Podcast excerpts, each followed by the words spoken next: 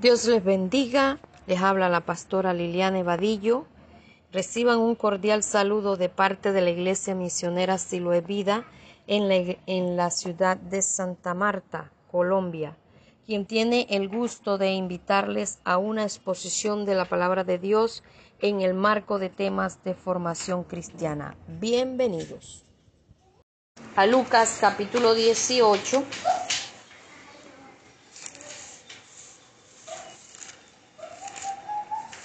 es un versículo que en el cual el Señor me habló hace rato, hace años. Y 18.1.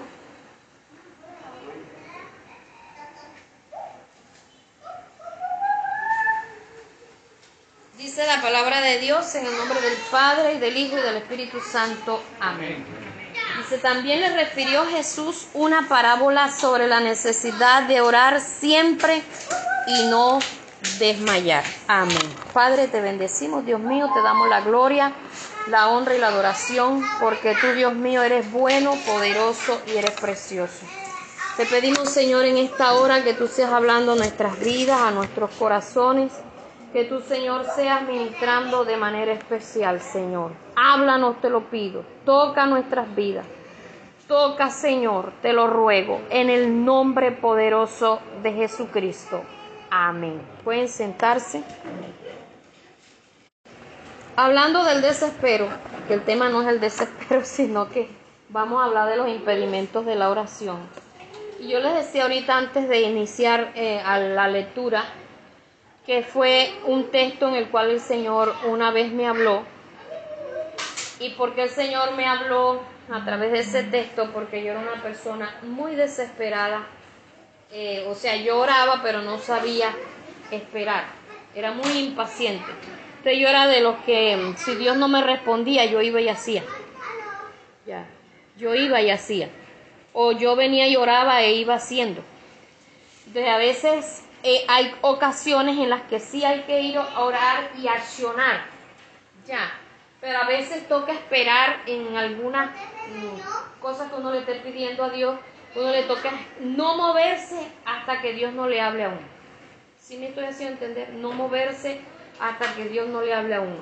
Si ustedes han leído la parábola de la viuda y el juez injusto, Jesús comienza a hablar acerca de esta parábola y dice que le refiere esta palabra sobre la necesidad de orar siempre y no desmayar.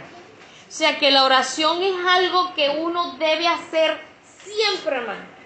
Siempre. Cuando usted y yo nos debemos despedir de la oración, el día que partamos con el Señor.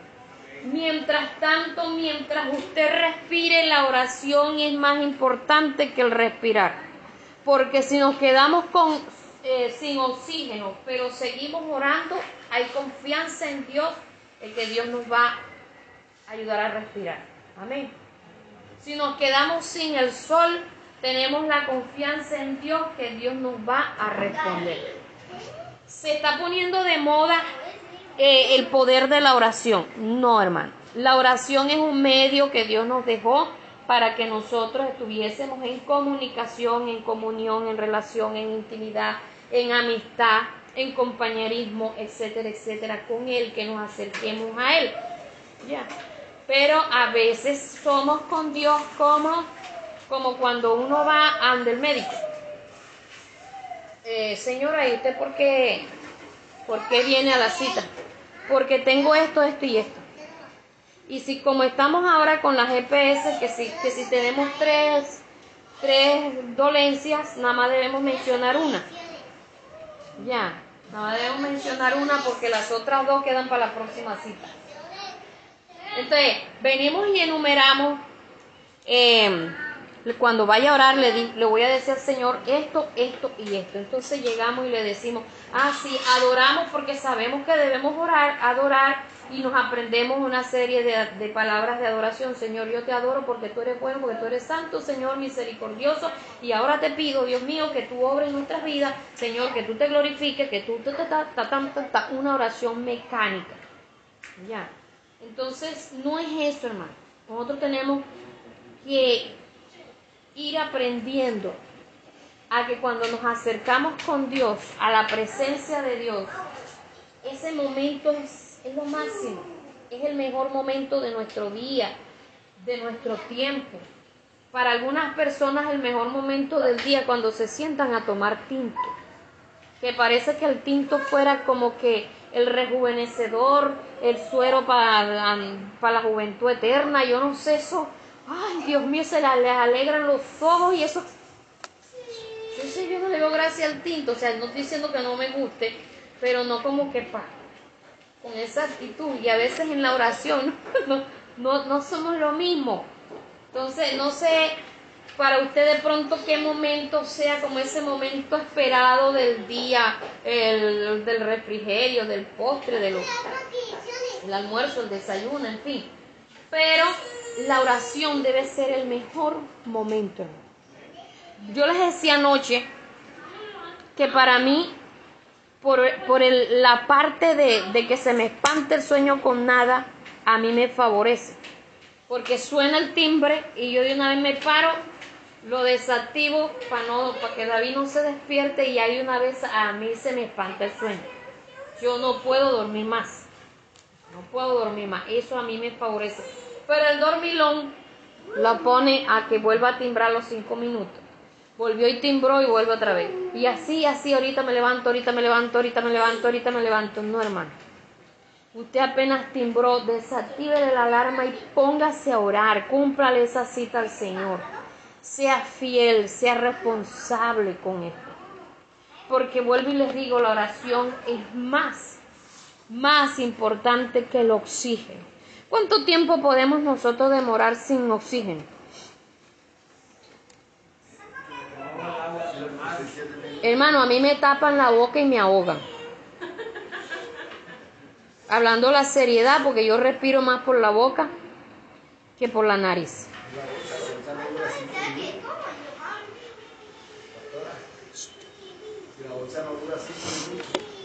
Bueno, entonces eh, tengo esa dificultad respiratoria y por eso ustedes me ven se me tapa porque tengo síntomas de como de, de sinusitis, pero ya de síntomas ya quién sabe por dónde irá porque yo soy más viejo que la panela. Entonces no respiro bien por la por la nariz, a mí se me tapona esto aquí.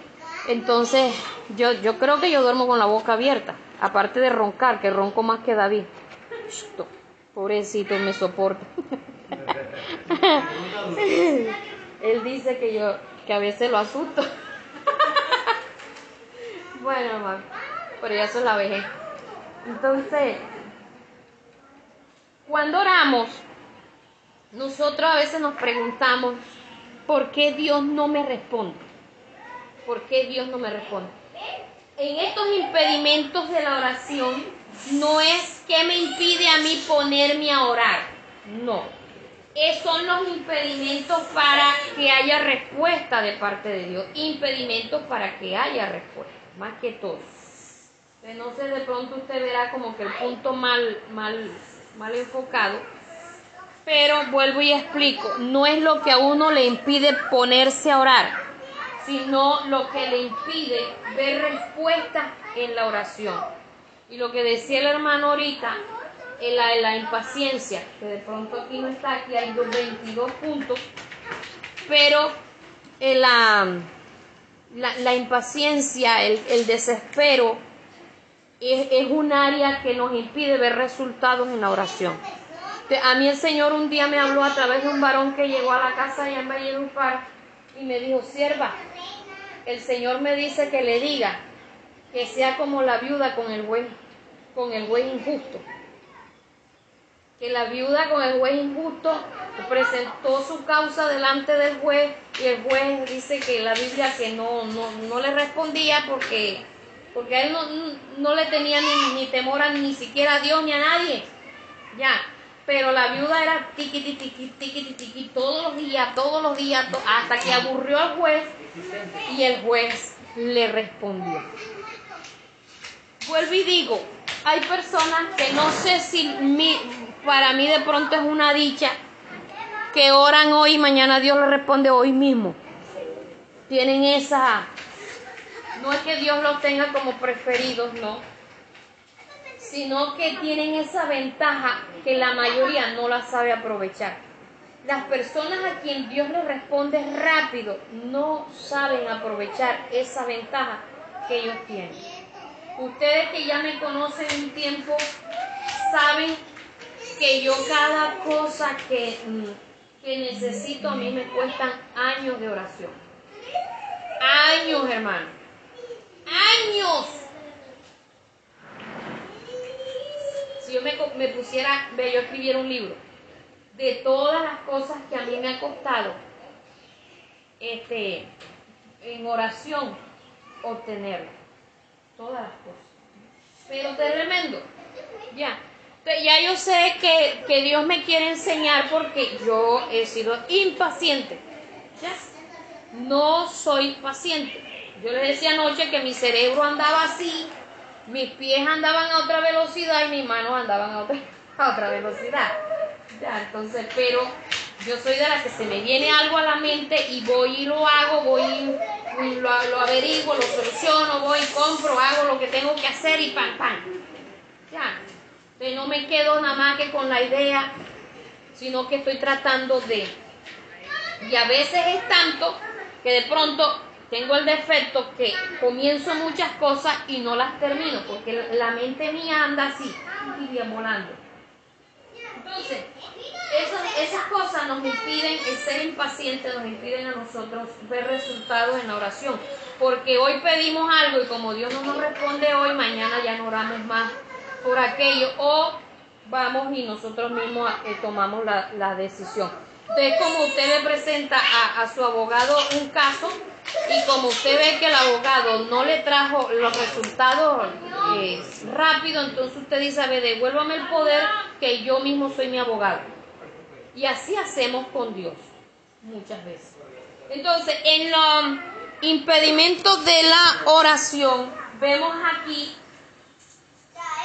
que por falta de un arrepentimiento verdadero, una persona que no tiene un, verdadero arrepentimiento, las respuestas a la oración le son muy demoradas. ¿Por qué? Porque lo que le abre a uno las ventanas o puertas de los cielos, como uno le quiera llamar, estar en la, en la presencia de Dios, es de verdad un arrepentimiento verdadero. A través de Cristo Jesús. Que uno llegue no solamente a haber hecho la oración de fe, sino que de verdad se haya arrepentido. Hermano, que si hay un verdadero arrepentimiento, usted y yo no cabemos en el mundo. Usted y yo no lucimos con cosas del mundo. No lucimos, hermano. Ya eso, ya eso no es para nosotros. El que usted, el solo hecho de, que usted piense, ¿qué le gustaba a usted allá en el mundo? El que usted lo, nada más pensar en que usted vuelva a practicar eso, ya usted no le luce le dulce, ya no le queda y ya usted no se va a sentir bien, porque no hay quien haya conocido al Señor y se aparte que llegue a ser la, misma persona. Y si, lo, y si vuelve a ser la misma persona porque nunca conoció al Señor. Amén. Entonces, yo me pongo a pensar yo bailando. Me veía una vieja ridícula. Pero qué ridícula, ¿eh? Que es lamentaciones. Sí, señor.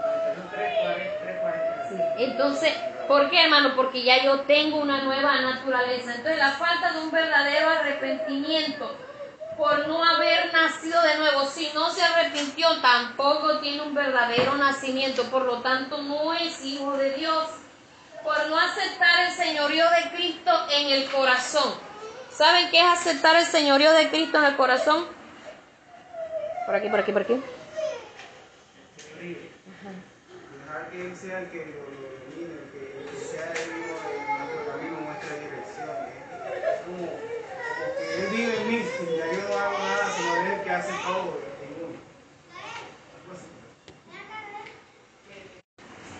Aceptar el señorío de Cristo es que Él es el que manda y punto. No son mis gustos, no es mi necesidad, sino que Él es el que manda y punto ante cualquier decisión ante cualquier cosa que me esté sucediendo, Dios es el que manda y no yo.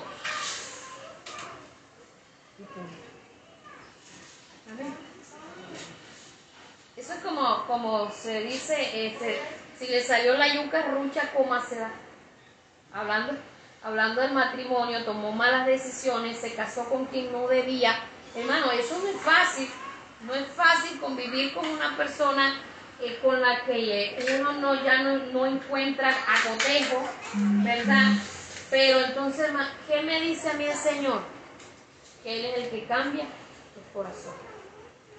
Que Él es el que, que el matrimonio es indisoluble. Mis argumentos, mis conceptos, lo que yo creo, lo que yo pienso, no vale, hermano. No vale. Vale lo que Dios dijo, que el matrimonio es indisoluble. Hasta que la muerte nos separe. Necesitamos aprender a aceptar que Dios es el que manda, lo que dice su palabra y punto.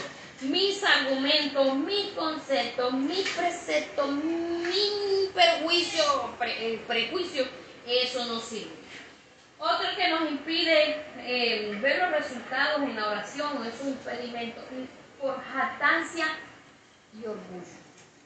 Jactancia y orgullo. Llegamos ante Dios con una actitud arrogante, con una actitud orgullosa, sobre todo hoy día que han enseñado mucho lo del empoderamiento. Ya la gente no quiere humillarse ante Dios a pedir cacao, sino que llega como el que tiene derecho a reclamar. Ya, porque yo soy hijo de Dios y tengo mi posición en Cristo, entonces yo llego y le reclamo. Ya. Y no es así, hermano. Es por su misericordia. Por su misericordia. Amén. Entonces tenemos que siempre estar renunciando a la jactancia, al orgullo, porque también la jactancia y el orgullo hacen que cuando Dios nos responda a nosotros, decimos que fue porque lloré. Ya. Dios me dio esto porque es que yo demoré tantos años orando. No, hermano, fue por su misericordia. Por su misericordia. Así de sencillo. Por odio en el corazón. Odiamos. A veces no nos damos cuenta que odiamos a alguien.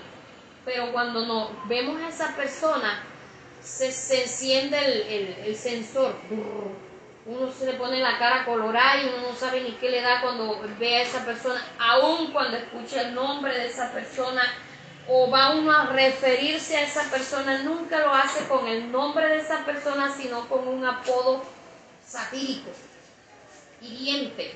Se le nota el, el, dolor, se le nota el resentimiento, el odio que, que le causa recordar a esa persona. Yo le digo al Señor, Señor, si en mi corazón todavía hay odio, muéstrame, muéstrame. ¿Por qué? Porque a lo largo de mi vida que me pasaron tantas cosas, uno puede decir, ya yo renuncié al odio, ya no hay odio en mi corazón, pero ¿y qué tal que lo tenga guardadito ahí? Porque si, si llega el caso una conversación o algo así por el estilo, y yo comienzo a recordar lo que me pasó esa vez con esa persona, y a mí me duele el corazón y hasta me pongo a llorar, hermano, ¿qué señal de eso?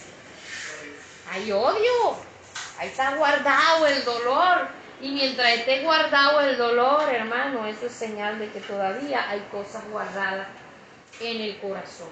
Amén. Entonces necesitamos aprender a separar las cosas y eso también es aceptar el señorío de Cristo, aprender a aceptar que así como, como el Señor a mí me perdona, yo también tengo que perdonar y que si odiamos, Dios no, no nos, y no perdonamos, este, Dios no nos perdona a nosotros. Amén. Cuando hay odio hay falta de perdón. Entonces la falta de perdón impide que nosotros también veamos resultados en la oración impide que veamos resultados. necesitamos aprender a perdonar. Decirle al Señor, Señor, si hay odio en mi corazón por, por cualquier persona o por cualquier situación, que a mí me haya pasado, Señor, yo renuncio a ese odio, a ese rencor. Yo renuncio. Hermano, hay cosas que nosotros nos han sucedido que pensamos que, que no nos han causado ni odio ni rencor o que ya las hemos superado, que ya las hemos perdonado, pero cuando llega un momento dado, ese corcho se y sale lo que está guardado ahí. Cuando más que todo sale eso que está guardado ahí? En una discusión. Sale. ¡Pum! Nos volvemos históricos, nos volvemos retóricos, nos volvemos, mejor dicho, y empezamos que tú que me hiciste, que tú me dijiste, que tú yo no sé qué, y echaste al agua y no sé cuándo. Eh, escuché un testimonio de una pareja que tomó la decisión de dejar todo atrás, de perdonarse y todo y comenzar una nueva vida. El día que estaban cumpliendo un año, hicieron una cena romántica celebrando que tenían un año de no discutir, un año de paz en el hogar y empezaron ahí, tal que, agradeciéndole a Dios porque ya teníamos un año de felicidad y que tal, que no sé qué. Y en medio de la conversación, el, uno de ellos dijo, pero no se te debe olvidar que la culpable, o el culpable, no sé cuál de los dos eras tú. ¿Cómo tú vas a decir que era yo? Y se encendió otra vez y ahí se acabó la cena romántica. Si tú también me hacías y yo te decía que tú me decías que yo te decía que tú querías, se acabó todo. Ya. Entonces, mire, para que esas cosas se acaben, nosotros tenemos que aprender a perdonar. Y muchas veces, qué naturaleza Y muchas veces dialogar. Lo que tú hiciste me dolió. Por esto y por esto otro. Entonces necesitamos aprender, hermano, aprender que las cosas son como, como, como Dios dice. La falta de fe, por falta de fe, necesitamos aprender a orar con fe. El que se acerca a Dios es necesario que crea que Él está ahí, que Él es galardonador de los que le esperan, de los que le obedecen, que Él es, Él es todopoderoso, que para Él no hay nada imposible. Amén. Le voy a contar algo. Yo le hará al Señor, Señor, yo quiero un sueldo que yo lo maneje. Independencia económica que yo lo maneje, pero sin trabajar. ¿Cuántos no me han dicho? E-, esa oración Dios no la responde. Está muy creída. Usted está pidiendo algo imposible. Hermano, y estoy a punto de comenzar a recibir mi mensualidad sin trabajar. Y no cualquier mensualidad. Estoy a punto. Entonces, si Dios, Dios hace todo, lo hace, hermano. Es más, comienza a trabajar en nuestra respuesta antes que nosotros la pidamos. Lo que yo le decía al Señor que quería hacer bachillerato en un año y estudiar los sábados en la tarde, y Dios preparó la institución tal como yo se la pedí. Ah, si no me pregunte qué aprendí porque no le digo. Ya se me olvidó. Se me olvidó un poco de cosas. Pero aprendí. No compré el cartón, lo sudamos.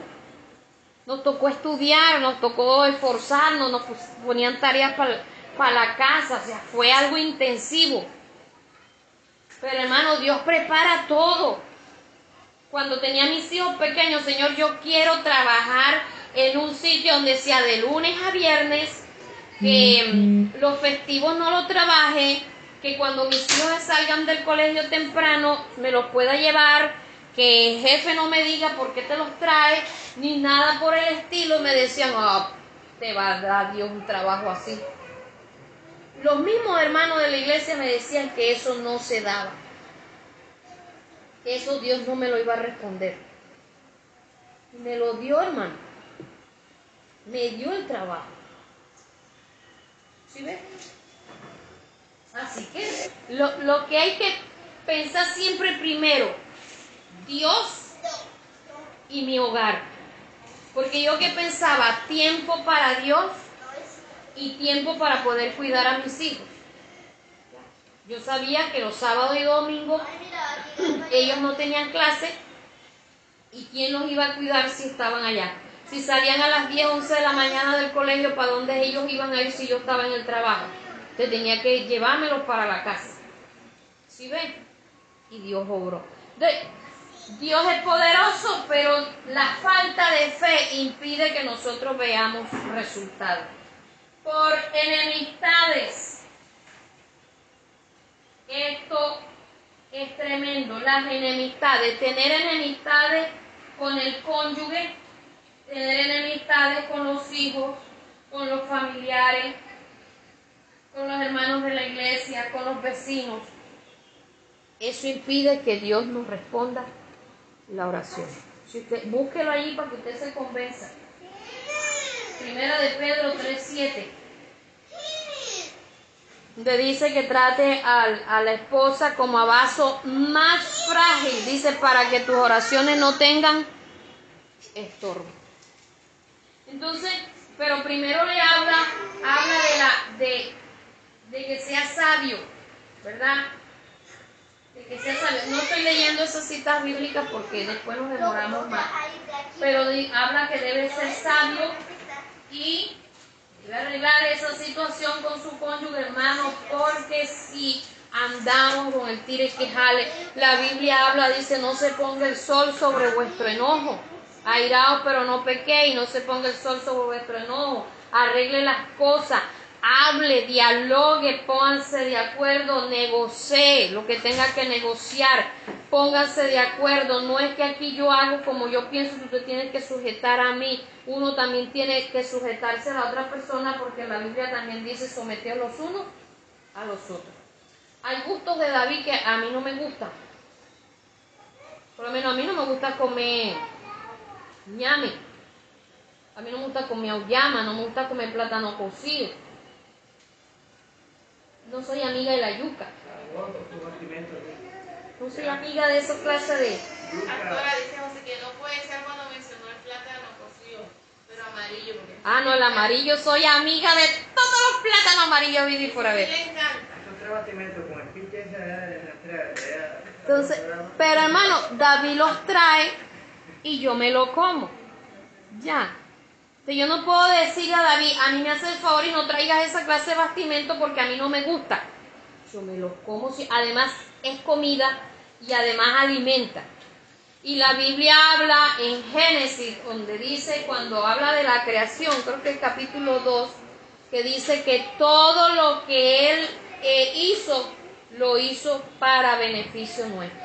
A Entonces, la yuca puede que, bueno, yo ya no digo que no, o sea, yo sí me la como, pero no me gusta comérmela porque a ratico ya estoy bostezando. O sea, parece que no hubiera comido. Pero lo, así como me pasa a mí con la yuca, David le pasa con el espaguete. David no es amigo del espaguete, pero él se la come. Entonces, si ve que de vez en cuando él trae yuca y de vez en cuando trae espaguete. Y así llevamos la fiesta en paz.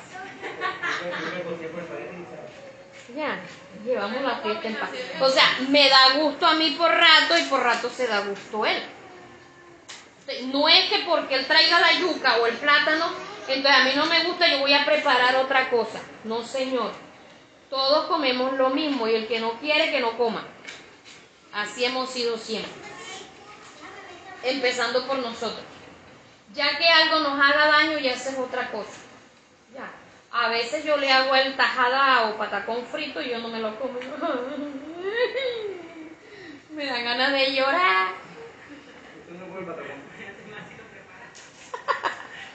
Sí me encanta, me digo, me gusta, man. Me gusta, pero no puedo estar comiéndolo.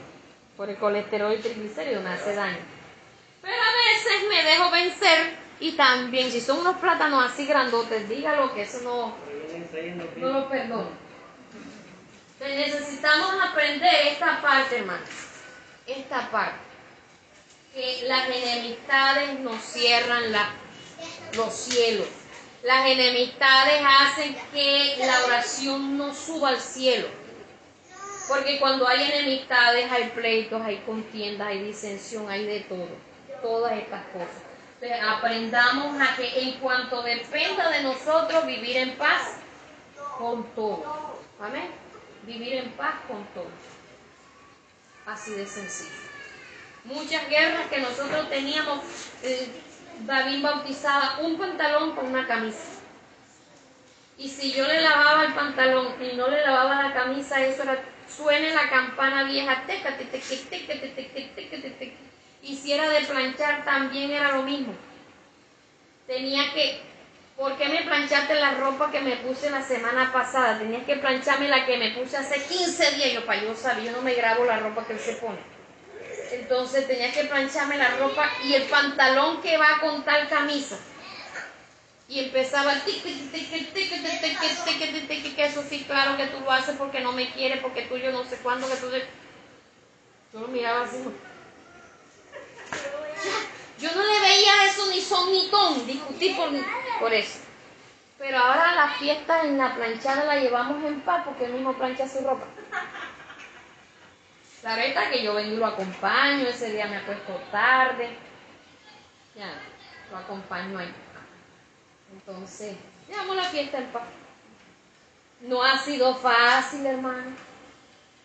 Sino que ya, bueno, me, me hace daño la planchada, entonces él mismo plancha su ropa.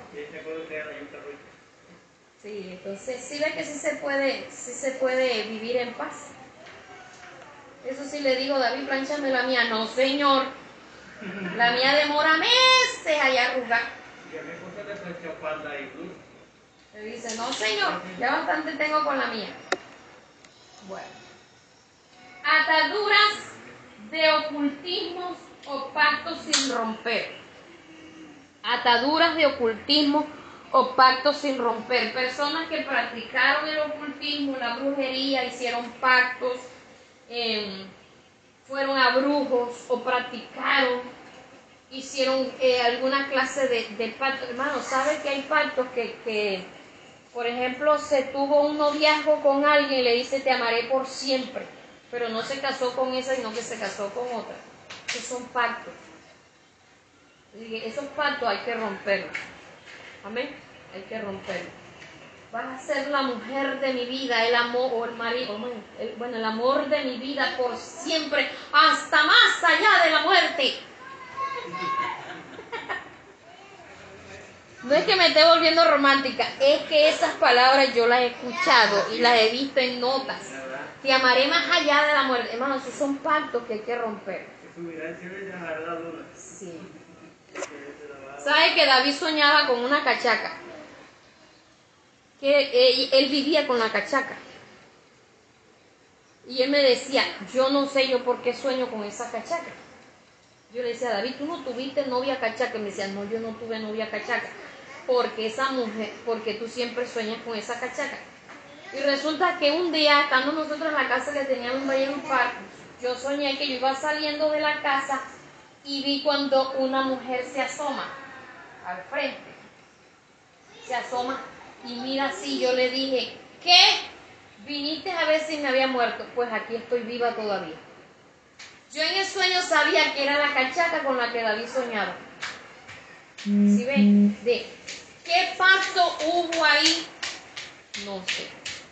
Yo sé que era ya una señora ya de como más de 30 años y que era blanca, muy simpática la señora, no más que yo sea, pero no. pero sí sabía que esa mujer era con la que David soñaba y que yo le decía a ella que si era que había venido a ver si yo me había muerto. Y yo le decía que yo no me había muerto ni me iba a morir. Ya. Entonces, David, yo le dije, David, tú tienes que romper esos pactos, quién sabe con quién tú habrás hecho, qué habrás dicho. Ya, y él ha dejado de soñar con, la dichosa cachaca. Bien, entonces necesitamos aprender. Esto, esto es para análisis, Esto que le estoy mencionando aquí, esto es para que nosotros lo analicemos, lo llevemos en oración, le pongamos seriedad al asunto. ¿Qué me está impidiendo a mí? Eso es como, como cuando uno tiene el hígado, el hígado enfermo, que le impide, le impide segregar aún los alimentos, la grasa. O sea, hay una barrera en el hígado que impide que, el hígado haga su función. Lo mismo cuando nosotros hacemos esto. Es- Esto que le estoy mencionando aquí prácticamente es, una vida pecaminosa. Ya, cuando nosotros vivimos en pleito, en contienda, la, falta de perdón, la falta de fe, es pecado, el odio, la jactancia, el orgullo, eso es pecado. Entonces tenemos que ir sacando todo eso, santificarse uno. Por ahí hay un dicho que dice, no, si fulano vive como si tuviera Dios comiendo de su mano. ¿Ustedes ¿No, no han oído eso? Que son así como tan altivos, tan arrogantes, que parece que tuvieran a Dios comiendo de la mano de ellos. Hermano, usted quiere ganarse a Dios y que Dios le dé todo lo que usted pida. ¿Sabe cuál es la clave? No, no es ore 20 horas diarias, no. Obedezca 24-7. Para que usted vea. 24-7. La- El día tiene 24 horas. Exactamente. Obedezca. Así de sencillo. Obedezca. Hay cosas que mejor uno mordece la lengua. Soportar muchas cosas por amor a la obra. Soportar muchas cosas por amor a Dios. Soportar muchas cosas para que no hablen del Evangelio. A mí una vez, hace años, me dijo una pastora, Lili, a ti Dios te llamó al ministerio. ¿Tú qué haces ahí trabajando con David? Sepárate de él, monta tu toldo aparte. Yo le dije, no. Por, por causa del Evangelio yo no voy a hacer eso. Por causa del Señor yo no voy a hacer eso. Te puedes imaginar la gente hablando y esto que te quede despelote. Ya, qué despelote. viejo. Y yo aquí me quedo hasta que Dios me dé la victoria. No sé qué irá a hacer Dios, pero Dios me tiene que dar la victoria en obediencia. En obediencia. Y Dios me ha ido llevando de gloria en gloria, de victoria en victoria. No ha sido fácil. No ha sido fácil. Porque ha habido una lucha, por así decirlo, de poderes, de, de, de, de creer de que no, que el hombre por ser hombre, eh, todo es el hombre, que la mujer no, que tal, que... Mano, Dios ha ido obrando, Dios ha ido obrando, Dios ha ido obrando. Todas las cosas yo le he ido diciendo, Señor, mira esto. Si yo estoy equivocada, háblame. Pero si yo en, lo que tengo en mi mente, que deberían ser las cosas así, haz tú la obra, hermano, haz tú la obra. Y Dios ha ido obrando. Algunas me ha ido convenciendo a mí de que estoy equivocada. Ya, en algunas. Entonces, necesitamos despojarnos de todo eso. La pereza, distracción, ociosidad son enemigos y impe- impedimentos de la oración, de los resultados de la oración. Una persona perezosa, a veces llegamos a orar con pereza, estamos orando y mantenemos distraídos, vivimos una vida de ociosidad, sacamos tiempo para todo menos para orar, estamos ocupados en otras cosas y no, y no de verdad en lo que debemos. Oramos a las carreras, pero lo demás sí le dedicamos todo el tiempo habido y por haber. Hasta que usted y yo no aprendamos que antes de ponernos a hacer cualquier cosa debemos orar, no hemos ni siquiera entendido un porcentaje de lo que es la oración. Amén. Cuando David le tocaba ir a trabajar a las 2 de la mañana, él se levantaba a la 1 a orar. A las 12 y 45 se levantaba, se ponía a orar. ¿Por qué? Porque a las 2 tenía que irse para el mercado. A las 8 veces regresaba a 7 de la mañana, regresaba de, de haber pasado todas, estas, todas esas horas pelando cebollín, lavando papas para estar en el ayuno. Hermano, eso no es fácil. A las 4 de la mañana se puede Claro, hermano. Claro, aquí, aquí hay hermanos que oran a las 2, hay otros que oran a las 3, hay otros que oran a las 4, hay otros que oran a las 5. mañana, el Señor dice levantándose muy de mañana. Muy de mañana, exactamente. una, una oración mejor, mejor es de, es de 3 a 4. Esa sí es buena. Sí, buena, Porque ya en la mañana lo que es 4 o 5 ya para mí es como que... Lo que pasa, mire, es lo que yo he dicho varias veces. A cada uno Dios nos cita en horarios diferentes. Nosotros no podemos me- querer meter a todo el mundo en un horario. No podemos. Porque a usted Dios lo puede llamar de 3 a 4 para que ore. Pero resulta que el hermano lo llama de 2 a 3. O sea, estoy hablando de 2 a 3 para que ore de las 2 hasta las 3 y vuelve y se acuesta a dormir. Ya. Allá los hermanos lo puede llamar a la una. A él lo puede llamar a la una, a la hermana a las cuatro. ¿Están desunidos? No. Porque puede cuando él se, vaya, eh, se esté acostando, ya se está levantando para orar. Y hay un centinela siempre en este lugar orando. Al comienzo, por lo menos a David le cuesta, mm, eh, le, o le costaba, pues. ¿Cómo le digo? Por lo menos a él le cuesta por decir levantarse a las 4 de la mañana, ponerse a orar y seguir de largo el día.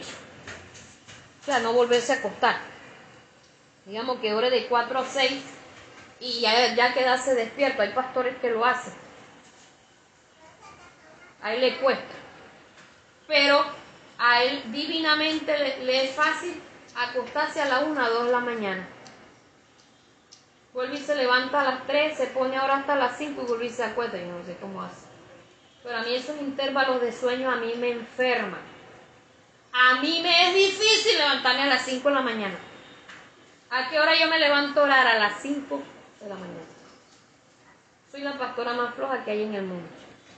Por cuestiones físicas. Yo le digo al Señor, yo, para que tú me llamaste, le, le al Señor, yo no soy de, de ayuno, porque físicamente no puedo estar ayunando largo, no soy de trasnochos, físicamente soy una mujer que ustedes ven este cuerpo aquí, pero débil, con nada me enfermo, con nada me da dolor de cabeza, con nada me da gastritis, con nada me pongo a frío, con nada, con nada estoy más de allá que de acá. David es un hombre fortachón, como le digo yo, fuerte, resistente, resiste los ayunos, resiste los trasnochos, resiste. Si, si se acuesta a la hora que sea, vuelve y se vuelve a dormir. Y yo digo, qué dicha, yo quisiera ser así. No todos tenemos el mismo organismo. Yo he luchado contra mí misma, he luchado como ustedes no tienen idea me compro una medicina, me compro la otra porque yo quiero estar fuerte físicamente porque el ministerio pastoral es un ministerio que uno tiene que estar bien físicamente. Prácticamente lo que yo me gano me lo gasto en mi organismo, prácticamente. Y llevo años así, luchando para que mi organismo esté uno a. Porque tengo que estar saludable. Ya, físicamente tengo que estar saludable. Entonces, para mí me es duro, me es duro esta parte. Eh, el otro día me invitaron a hablar acerca del ayuno. Yo, le, yo dije, no, no puedo. Puedo yo hablar. Yo no, yo no puedo decir yo ayuno tres días. Ya hace hace años que yo no ayuno tres días. ¿Por qué, hermano? Porque físicamente no puedo. Ya. Entonces, eh, cada quien tiene su, su, su, su, ¿cómo es que dice? El, su aguijón. Para mí, eh, mi, mi parte física es mi aguijón.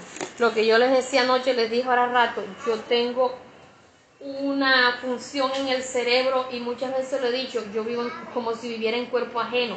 Mi mente me dice que hago una cosa, pero mi cuerpo no, no respalda lo que mi mente lo que mi mente quiere hacer. ¿Sí me estoy haciendo entender? No tengo resistencia física, no tengo resistencia de alzar peso, no tengo resistencia para caminar horas, no tengo resistencia para montarme en moto, en, pero doy gracias a Dios porque puedo caminar. Amén. Entonces, eh, esto se los explico para que ustedes también sepan. Eh, a veces se dirá, la pastora yo nunca la oigo hablando que hace ayuno de tres días. No los hago, hermano. No los hago. Porque no los hago porque yo, nada más con un solo día de ayuno, ya estoy allá, más allá que del- otro lado que. Una vez hice un ayuno de 6 a 6 y luego volví a la, a la cama. Sí, señor. Sí, sí, hermano. Se hacían ayuno aquí de 6 a 6. Sí. Eh, ha sido, ha sido tenaz eso. La parte física mía ha sido tenaz desde, desde muy pequeña. Desde muy pequeña, así que no es, no es, no es nada más desde ahora. Pero bueno, damos la gloria a Dios porque Dios me, me ha sustentado.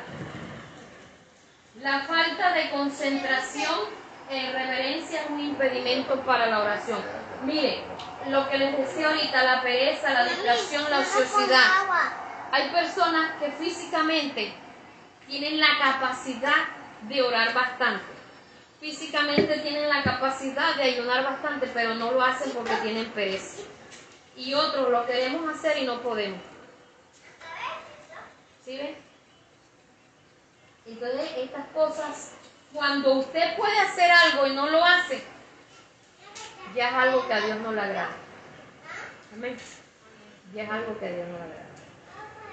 De la falta de concentración e irreverencia, orar como si, como estuviera hablando con quien sea y estuviera haciendo lo que sea, también un impedimento para la oración. La falta de obediencia a Dios es impedimento para la oración. Pero también la falta de, no solamente de la obediencia a Dios, sino también a su palabra y a la autoridad. Porque hay personas que dicen yo soy obediente a Dios, pero no obedecen la palabra de Dios. Yo soy obediente a Dios, pero no se sujetan a ninguna autoridad terrenal. Exactamente. No, no se sujetan a nadie, pero eso sí quieren que todo el mundo se les sujete a ellos. Amén. Que tengamos mucho cuidado con esa, con esa parte. La falta de sujeción es orgullo, es soberbia, es altivez. Y siempre el que, el que no se sujeta tiene siempre justificación. Yo no estoy de acuerdo con eso. A mí no me parece. Y así sucesivamente. Por falta de pe- eh, por falta de constancia en cuanto a tiempo y en cuanto a peticiones. Se viene aquí Lucas 18.1 de la viuda con el juez injusto que ella fue insistente, insistente, insistente. Pero entonces a veces no somos insi- insistentes de orar, eh, o, de orar a la, a la misma hora, la misma cantidad de tiempo, y eso también impide que nosotros veamos resultados. La, la falta también de, de presentar las peti- esas peticiones, de ser constante en orar por eso. ¿Hasta qué hora, hasta qué hora- hasta qué hora puede uno estar orando? Bueno, cuando Jesús se llevó a los tres discípulos, a, cuando oró allá en el Getsemaní, Jesús vino a ellos en tres oportunidades.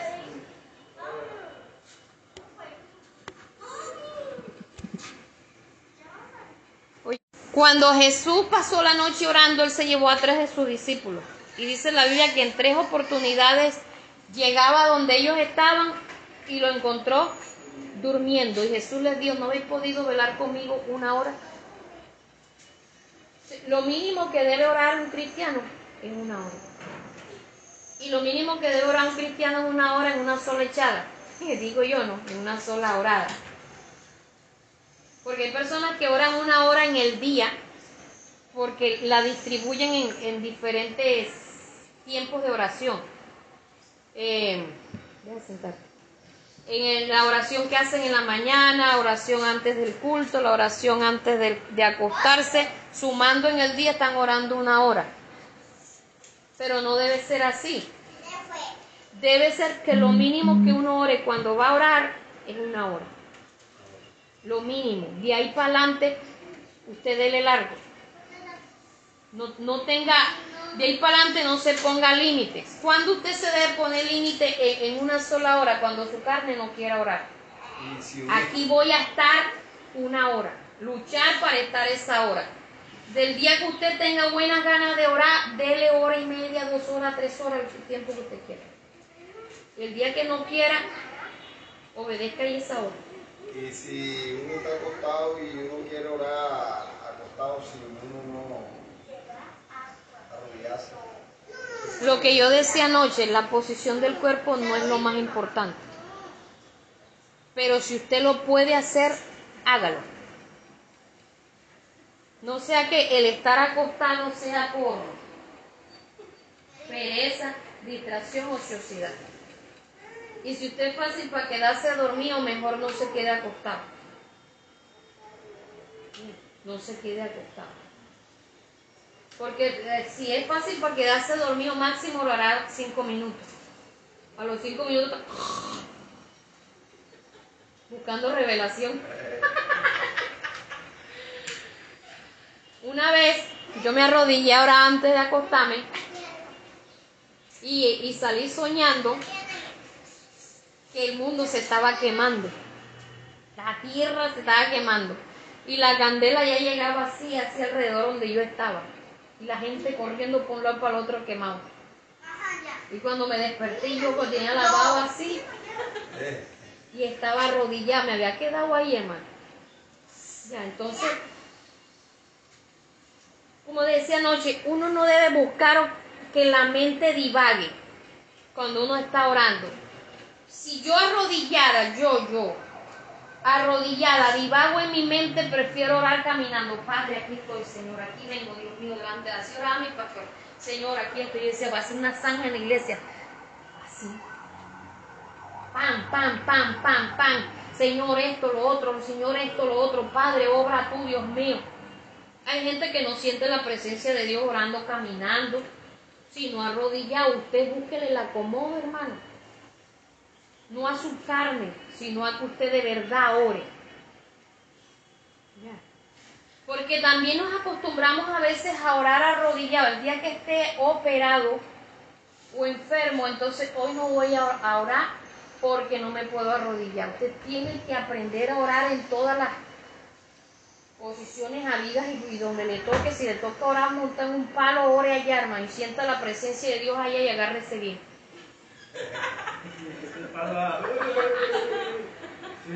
Sí. Aprender y a cumplirle a Dios. Para mí ha sido una lucha, no crea. Pero en los procesos de cirugía que yo he tenido, he aprendido a cumplirle a Dios, a ropar, sentar en una silla, montado con los pies montados en la, en la otra y ahí quedarme orando. Yo acostumbro a orar caminando, pero cuando estoy así en cirugía me toca orar sentar.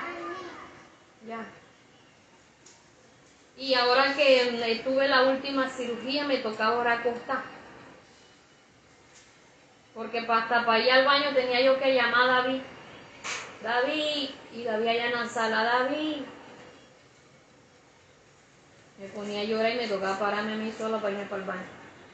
Porque no me escuchaba y como tampoco podía hablar duro, entonces me tocaba pararme con, porque no podía mover los brazos, entonces me tocaba pararme con toda la dificultad posible y, y por haber, bueno, durante ese tiempo oraba, oraba acostada. Hermano, cuando uno tiene una dificultad así y uno se mantiene en oración, cuando uno viene a culto, hermano, uno bota candela. Eso sí es algo que es delicioso. ¿Por qué? Porque es un tiempo en el que uno estuvo luchando. No se dejó vencer. Uno se mantuvo.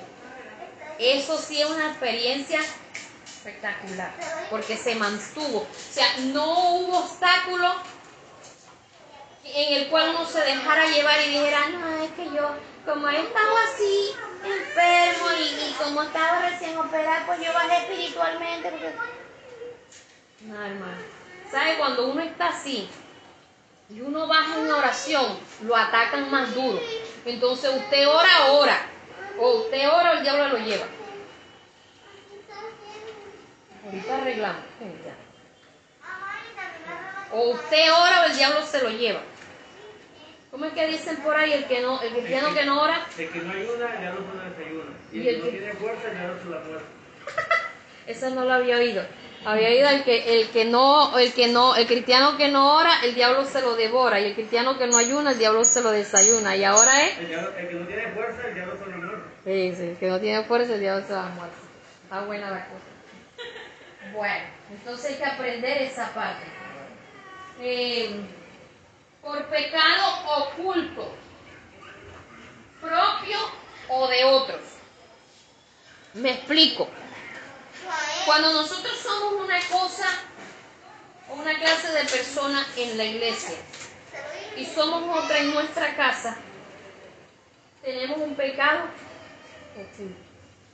Por ejemplo, mi padrastro era muy santico en la iglesia, pero en la casa decía vulgaridades, sobre todo cuando estaba discutiendo con mi mamá, el dichoso, yo no sé por qué, se iba para el callejón de la casa y allá empezaba a gritarle vulgaridades a mi mamá. Y era ujier en la iglesia. Le faltaba la aureola. Esa es una persona que tiene doble vida. Y yo no sé por qué hay pastores que les, les gusta darle cargos a personas que son así. Mi mamá le dijo al pastor que no lo bautizara porque él no había cambiado. Mi mamá le dijo al pastor que no le diera cargo, que él no había cambiado y sin embargo lo hizo. Entonces, esos pecados ocultos hacen que se nos cierren los cielos y la oración no llegue más. Que Dios decida no oír esa oración, porque el impedimento está en, la, en los pecados ocultos, propios, ya de. Ahora hay otro pecado oculto que es el ajeno.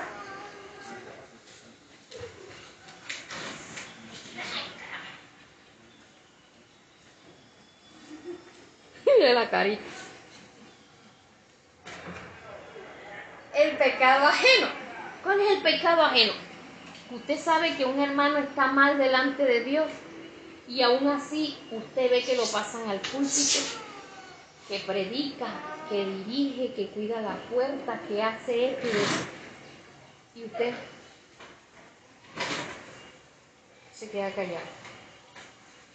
Eso es ocultar el pecado. Usted tiene que aprender a denunciar. Bueno, denunciar como una palabra muy... Pastor, mire, fulano o fulana, yo sé que fulano y fulano son así, es así, así, así. Usted lo puede decir delante de... Estoy dispuesto a decirlo delante de. Porque es que la Biblia también dice que uno no puede aceptar acusación que no sea entre dos o tres testigos. Hoy en día hay un testigo que el celular. Usted puede grabar. Usted puede tomar fotos. Ya. Yo tengo las pruebas que fulano es así. Hoy día hay, hay algo que he analizado de muchas pastoras que sus esposos hacen hasta para vender y están callados. No dicen nada y están permitiendo que sus esposos pastoreen haciendo hasta para vender.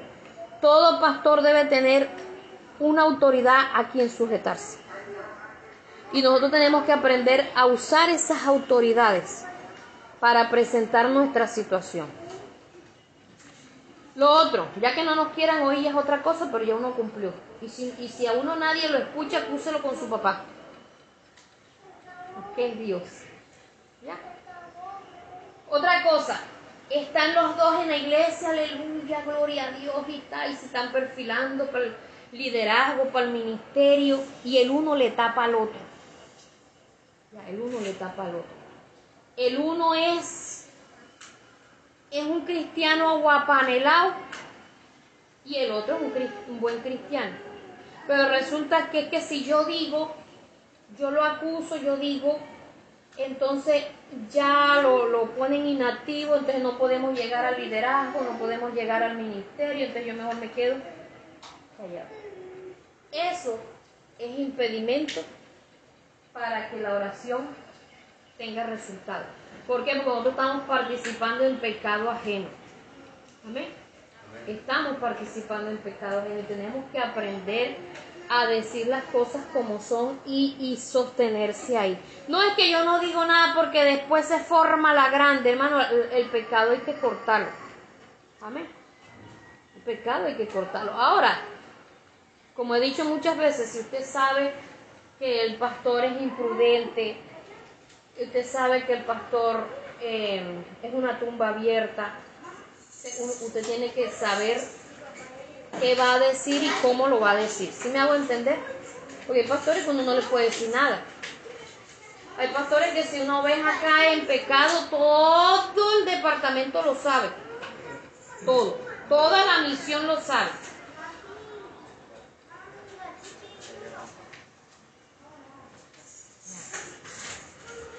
Yo tuve un pastor que lo que yo hablaba con él en el día, en la noche lo predicaba.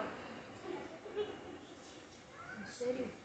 Un día llegó al trabajo donde yo estaba y me dijo, Lili, vamos a la cárcel a visitar. Yo le dije, no, yo, yo tengo que hacer la cena, eran las, iban a ser las 4 de la tarde, yo tengo que hacer la cena bien para el culto. Ah, sí, no quieres servirle a Dios porque primero para ti es el empleo, yo tengo que ser responsable aquí, después como hago yo en la noche. Sí, que hay hermanos que uno los invita para ir a servir a Dios en la cárcel y no van porque su prioridad es el empleo.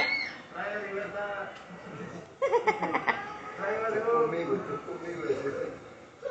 Jesús. Yo he tenido pastores así. Entonces, uno tiene que saber con quién cuenta.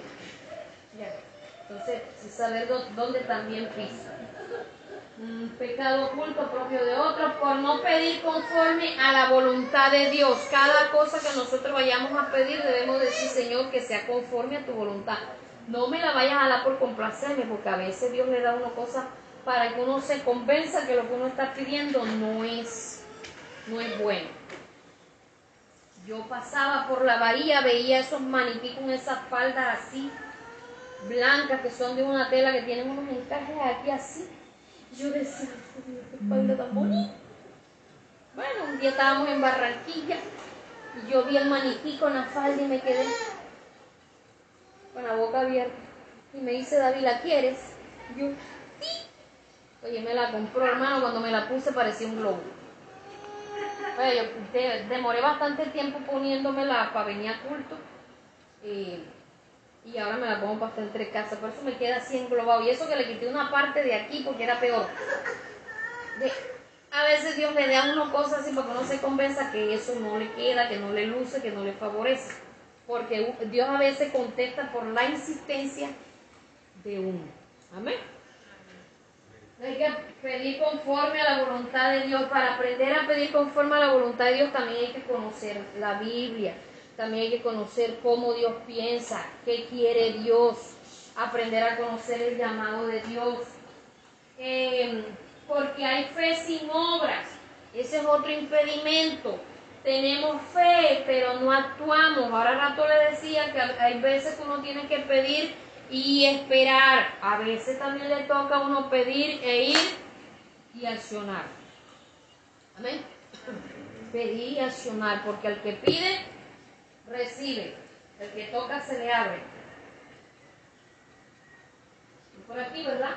18, de, cuido de los deberes en el hogar, en el empleo, en la iglesia. Cuando usted trata de, de pasar desapercibido, no cumplir con sus deberes en el hogar, ni cumplir con sus deberes en el empleo y en la iglesia, eso también es desobediencia.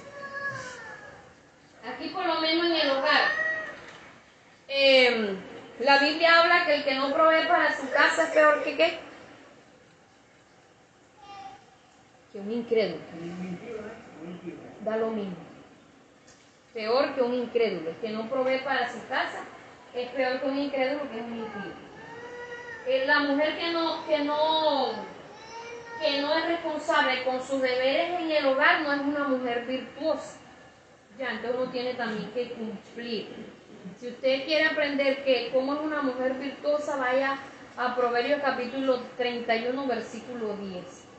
Tiene que aprender a coser, a bordar, tiene que ser comerciante, tiene que coser el, falso pantalón al marido, pegarle los botones, etcétera, etcétera. Que cuando dice que, que su marido es conocido en las puertas del la de la ciudad, creo que.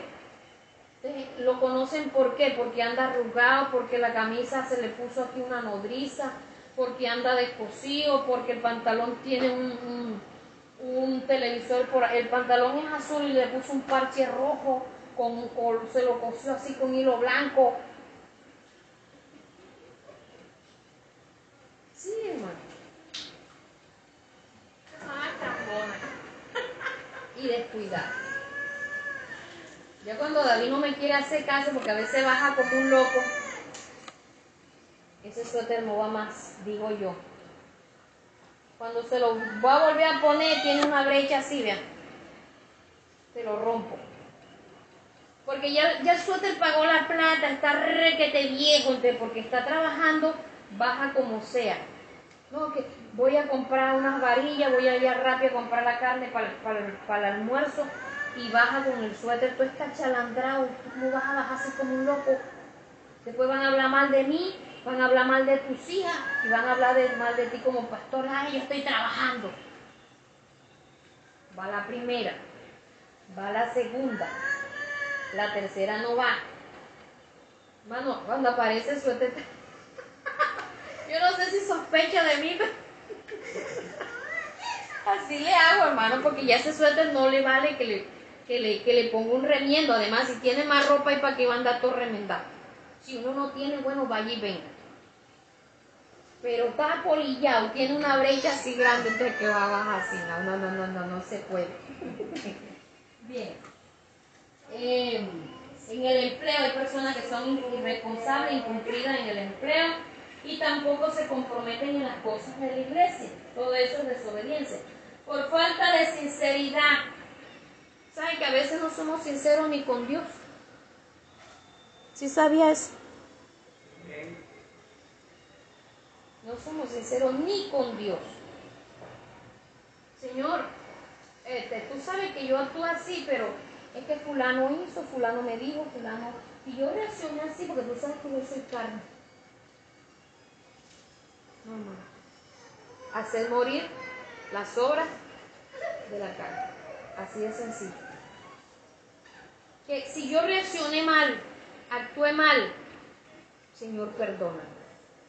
Reaccioné mal, actué mal, fulano, fulana, perdona. Amén. Así de sencillo. Hay algo, hay algo que le ayuda a uno a no reaccionar mal. La oración. Si usted y yo somos una persona de oración, eso nos ayuda a no reaccionar mal. Amén. Nos ayuda a no reaccionar mal. El otro día, dos personas cogieron y me insultaron allá abajo. Sea, no por mí, sino por el trabajo que estoy haciendo. Yo me quedaba así. A uno lo dejé con la palabra en la boca y yo dije, pues si yo le estoy tratando de explicar y usted no se deja explicar, entonces ¿para qué me voy a poner yo a seguirle explicando? Y ahí hay otras personas que sí me quieren escuchar. Pues y lo dejé ahí. al- al- al- es el marido de, de la tía de la hermana. Porque empezó a preguntarme y cuando yo le contestaba, él seguía, "Pi, pi, pi, pi, pi, pi, que son unos rateros, que son unos no sé cuándo. Yo decía, pero no me trate ratera a mí, que yo no le estoy haciendo nada. No, no es usted. Pero, ah, Cualquiera va a decir que usted me está culpando a mí. Y después llegó otra señora que me preguntaba y ella misma se contestaba, son de pelea. Doña, esto es así, dice hermana Genesis. Pastor, ¿y usted cómo hace? Yo lo hubiera dicho. Yo le dije, hermana, porque yo había orado al Señor y le dije, Señor, toma control de mis emociones. Por eso pude reaccionar así. O de no, quién sabe. Lo hubiera embarrado allá más. Bien. Por soberbios. Por soberbios. Rebeldes. La soberbia, la rebeldía impiden que nosotros eh, veamos resultados en la oración. O sea, en otras palabras, ¿por qué yo oro y no veo resultados? Porque tenemos una listita, o sea, usted escriba y usted chulee lo que usted le está fallando a Dios.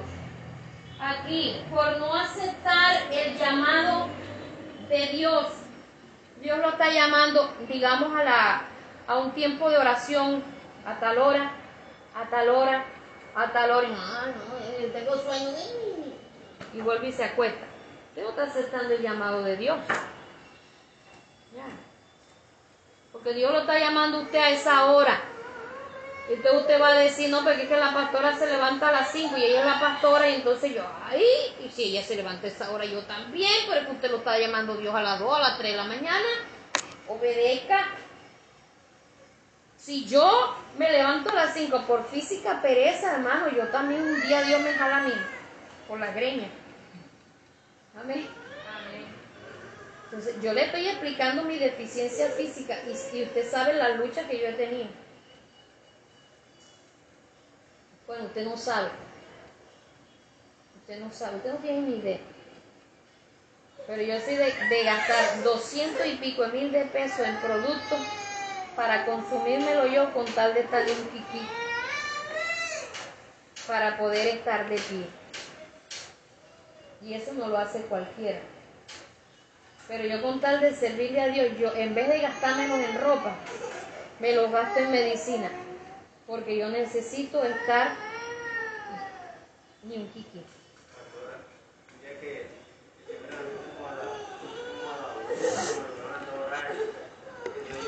la la así, pa, y estiré los brazos y me quedé con así. Y ya me estaba durmiendo cuando sentí una lágrima que me dio. Me levanté ahora. Ay, sí vio. Bien, por no entender el propósito de Dios en la oración, tampoco vemos resultado ahí. Por no entender el propósito de Dios en la oración. ¿Sabe cuándo alguien no entiende el propósito de Dios en la oración? Cuando llega nada más a pedir. Te pido por esto, te pido por esto, te pido por esto. te- Hermano, mire, a mí a veces el Señor me llama nada más para adorar. No me dan ganas de pedir nada. Solo adorar y adorar y adorar y adorar y adorar y adorar, adorar. Señor, tú eres maravilloso, tú eres bueno, tú eres lo máximo, tú eres lo mejor que yo tengo, mi vida sin ti no tiene sentido. O sea, no me dan ganas de pedirle nada, hermano, nada. ¿Qué entiendo yo? Que el Señor no quiere que yo le pida, sino que adore, nada. Pero a veces sí me toca, el ambiente está pesado y me toca de una vez pam pam arrancar con guerra espiritual y a veces sí utilizo los mecanismos de la oración, la adoración, la confesión de pecado, esto, lo otro, ta, ta, ta. Ya, entonces nos metemos en, en- en que la oración tiene primero que ser esto, segundo esto, tercero esto, tercero que... No. Usted tiene que dejarse guiar por el Espíritu Santo. Hay ambientes espirituales que se prestan para una cosa y hay ambientes espirituales que se prestan para otra. Dependiendo cómo esté la situación, usted sepa qué mecanismo va a usar. Y qué tiempo también usted va a usar. Entre más dificultad usted tenga, hermano, más busque de Dios. Entre más necesidad usted tenga, más ore. Rompa ese, esa barrera a punta de oración. No se quede allí, no desmaye, no, no, no titubee. Usted cuando le pida algo a Dios, usted planee primero los pros, los contras. Mire, piense, analice, porque también hay que saber qué es lo que le vamos a pedir a Dios. Y usted empiece ahí, Señor, aquí estoy, Padre, aquí estoy por mi, por mi cónyuge, por mi, mi, mi hijo, por esto, aquí hasta no alcan- alcanzar la victoria. Aquí estoy, Señor, aquí estoy. Amén. Aquí estoy. O aquí estoy porque quiero pasar un rato contigo. Simplemente. Pasar un rato. Hermano, eso es algo espectacular. Estar ahí. Te adoro, Señor. Tú eres majestuoso. Se siente la presencia de Dios. A veces es tiempo de oración, cantar adoración. Ese tiempo. Si usted puede hacer todas estas cosas en el tiempo de oración, hágala. Pero si el Señor le indica que haga una sola cosa, adore, adore, adore, hágalo, no adore. Amén.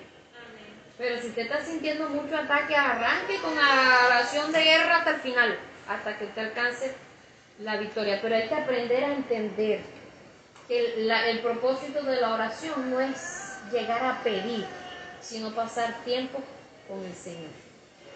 y, y vamos a obtener muchos beneficios eh, maravillosos, resultados maravillosos cuando aprendemos a despojarnos de todo eso. Ahí hay 22 y faltan más. Falta más. Despojémonos de todo peso de pecado y no vamos a tener impedimentos para la oración. 21, 14, 21. Ay, sí, hay 21, exactamente. Bueno, digamos que la otra es la, la impaciencia con la que empezamos. Sí, entonces eh, espero que este tema haya sido de bendición para sus vidas como lo ha sido para mí que me ha costado aprenderlo, vivirlo. Eh, no ha sido fácil vencer la carne, no ha sido fácil, pero conocer a Dios ha sido lo más maravilloso que yo he podido experimentar en mi vida.